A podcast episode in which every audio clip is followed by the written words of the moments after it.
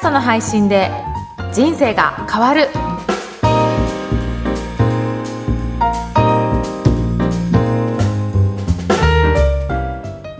こんにちは、声ラボの岡田です。こんにちは声ラボの上田です今回もよろしくお願いします。よろしくお願いします岡田さんあの私ポッドキャストを始めてはい。2ヶ月ほどですけれども、うんついにポッドキャストのチャンネルにレビューがつきましておすごい。そうなんです。聞いてくださっている方、今、あの、ラジオネームならぬキャストネームというふうにお伝えしてるんですけど、はい。キャストネームを書いてくださって、うんうんそれでご紹介していて、ちょっとこうね交流ができている感じがして嬉しいです。そうですよね。はいやっぱりそういったリスナーと交流ができるのってすごくね、あの、はい発信してても嬉しいですしね。いやー、反応が知れるっていうのは嬉しいですね。その、一方の、こう、発信だけで終わらずに、はい。お返事が返ってきてね、またそれにコミュニケーションしてって、そういったキャッチボールのやりとりをこう積み重ねられるっていうのが、ラジオのいいところだなっていうふうに改めて感じました。そうですね。はいで、リスナーとしても、はい何か自分の発信したコメントに、はい。そのラジオのパーソナリティの方が答えてくれるって、すごく嬉しいですよね。ああ、そうですねね私もよくこう、こそっと。夜、はい、書いて、ラジオに送ったり、今もしてます。ね、それでコミュニケーションあるっていうのって、ラジオはいいですもんね。ね楽しいですよね。はい。この番組でも、あの、ぜひぜひ皆さんからのメッセージをいただきたいと思っているので、はいハッシュタグ、ポッドキャスト人生と、あの、書いてツイートしていただけると嬉しいです。はい、よろしくお願いしおます。願いします。それでは今日はテーマは何でしょうか？はい。今回のテーマは、はい。音声メディアの活用方法ということでお伝えしたいと思います。はい。うん。あの、よく私も、ポッドキャストを始めましたとか、うんラジオやってますっていうと、音声ってどうやって使ったらいいのとか、ポッドキャストって何やるのとか、ねどういう人が使ってるのっていうふうに聞かれることが多いんですけれども、そのあたり岡田さんから教えていただけますか？そうですね。はないかなかね、あの、イメージが最初はつきにくいかと思うんですけど、うん一番簡単なのは、はい。自分でやっぱり、あの、ホームページとかにうん、思いとか、こういうビジョンでやってますっていうのは、はいいろいろ書いてる方多いと思うんですよね。はいはいで、それをもちろん文字でも伝わると思うんですが、それを自分の声でうん。話してみる。そうすると、より気持ちが声に乗ってうん、思いが伝わると思うので、それを録音したものをホームページに貼り付ける。そうするだけでも、音声メディアっていろいろ活用できるんじゃないかなというふうに思うんですよね。はい。うん。それは一人で喋る感じですか？えっ、と、一人でももちろんいいですし、はい。あとは、やっぱりインタビュアーというか、聞き手がいると、よりスムーズにお話できると思うんですよ。あ私も、はい、あの、経営者の志という番組をやってるんですが、そこで、あの、ゲストの方にいろいろお話を伺うと、うんインタビューしてもらうと、はいいろいろ自分の考えていることが整理できて、あ。はい。それで考えがまとまって話せるようになったとか、はいあ自分こういうふうなことを考えていたんだっていうことで、うんいろいろ思考をまとめて、それで話すことができるんじゃないかなっていうこともありますので、うん。インタビューしてもらうっていうのもすごくいいかなと思います。あ、いいですね。うんそれも分かりやすくていいですよね。そうですね。うんうんやっ。ぱりそれで話をするだけで、はいそれでもうコンテンツができてしまうので、いろいろとあれこれ悩んで、なかなか発信ができないっていうよりは、うん。話を聞いてもらって、はいで自分で喋ったものをコンテンツにして載せていく。はいやっぱ。り継続して発信するっていうのはすごく大切なので、やはいっ。ぱりそうやっていろいろコンテンツを生み出しながら発信していくといいんじゃないかなと思います。はい。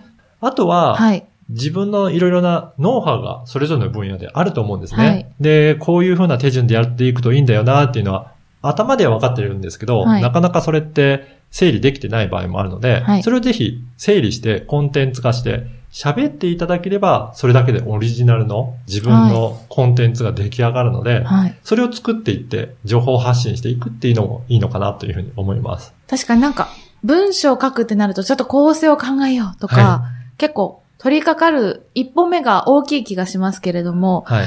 本当にラジオって、もうマイクの前で、なんならスマートフォンの前で、ピッて録音ボタンを押して、喋るだけですもんね。このね、今回のこの番組とかも、はいこんなこと話そうかなっていう箇条書きぐらいで、そうです、そうです。で特にそんなに打ち合わせもせずに、はいい、きなり喋り始めてますもんね。そうですね。はいあの、普段私が気になっているポッドキャストの疑問を岡田さんにぶつけたりとか、うんぶつけたりとかって言っちゃった。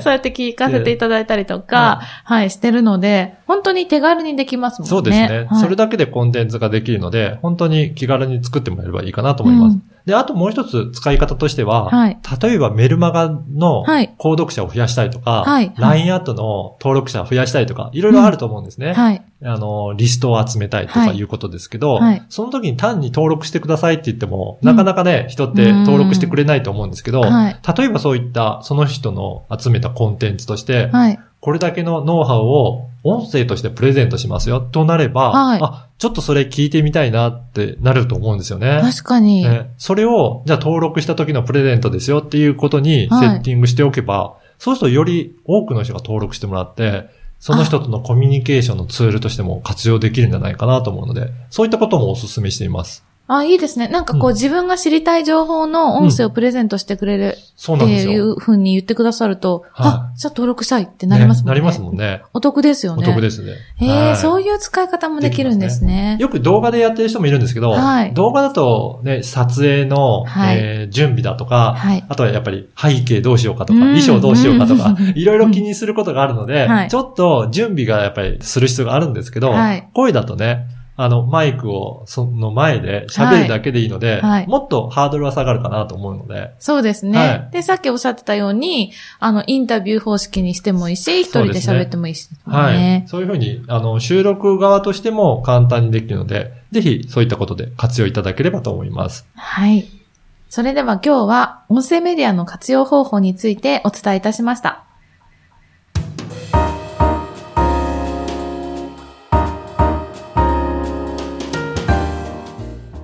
続いてはおすすめのポッドキャストのコーナーです。今回ご紹介する番組は何でしょうか？今回は、シンガーナターシャの Dear My Friends です。おー、うん。アーティストの方ですそうね。なんですよ。はいこの方はジャズシンガーで、はい。まあ自分でもあの作曲、作詞されて、歌も歌われてるという方で、はい。その方の番組ですね。はい。実はこの声ラボからあのプロデュースして配信しているんですけど、アーティストの方って、はいまあライブとか来てもらうと、基本歌がメインじゃないですか。はなかなかまあトークもされますけど、うんトークの時間がほとんどっていうことはありえないんですよね。はい。だからやっぱり歌も歌うんですけど、はいこの方はやっぱり自分の思いをはい。自分の喋りでも伝えたいっていうことがあって、へーはい。なんとかその自分のラジオ番組を持ってはい。発信していきたいなっていうことから、うん。とお問い合わせがあって、うん。で、ポッドキャストを持つことになって発信してます。ええうん。その方の思いっていうのはどういうところだったんですか？あの、いろんな経験をされてるんですよね。はい。ももちろんシンガーとしても経験あるんですけど、その前に海外に行ったりとか、へえあとはいろいろな資格を持っていて、珍しい資格といえば、はい。フグの調理師免許を持ってるとか、そんなこともラジオでお話しされてるんですけど、ね、そんな変わった方、意外意外ですよね。そういっジた、ャズシンガーで、フグの調理師免許。ね、ネタになりますよね。とても面白いと思いはいます。。なので、そういった自分のパーソナルなことも、はいもっと伝えていけば、はいファンの方にとってはすごい嬉しいじゃないですか。嬉しいです。ね、そういったことで伝えられることのできるメディアっていうことで、はいこのラジオを持ってるっていう。で、そういったこともいろんなファンにとっていろんなおお話ができるので、うんいいんじゃないかなというふうに思ってます。あの、そういった思いがあって、どういったラジオをやりたいっていう時には、いその、声ラボでもご相談は可能なんですもんはいねも。ちろんそうですね、うんで、どういったことをすると、よりファンに伝わるとか、こういった伝え方がいいですよっていうのは、あの、いろいろ一緒にお話ししながら、検討させていただくので、うんその方に合った番組を制作することができますので、あいいぜひ、ですね。はい、問い合わせしてみてください。はい。で、こちらの配信者の視点ということなんですけど、こちらやっぱり、その、シンガーとかそういった方は、自分のパーソナリティをどうやったら伝えられるだろうっていうことを思われると思うんですね。はい。例えばブログで書いたり、はい。インスタグラムだったり、はいいろいろなメディアあると思うんですけど、うん声で伝えるっていうのも、その人自身のパーソナリすごく伝わると思うんですね。伝わりますね。その、喋るトーンだったりとか、はい間の置き方ですとか、キャッチボールの仕方そうですよでもね。伝わりますもんね。だからそういったご自身のパーソナリティを伝えるメディアとして、音声メディアっていうのは活用できるんじゃないかなと思いますので、うんぜひ自分の思いを伝えたい場合には活用してみていただければなと思います。はい。それでは今日は、シンガーナターシャの Dear My Friends をご紹介しました。はい。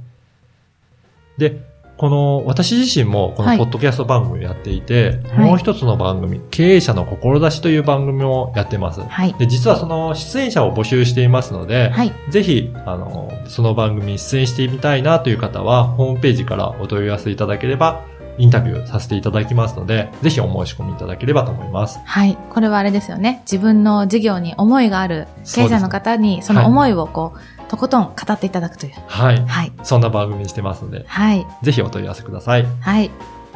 それではまた次回お会いしましょう。はい。さようなら。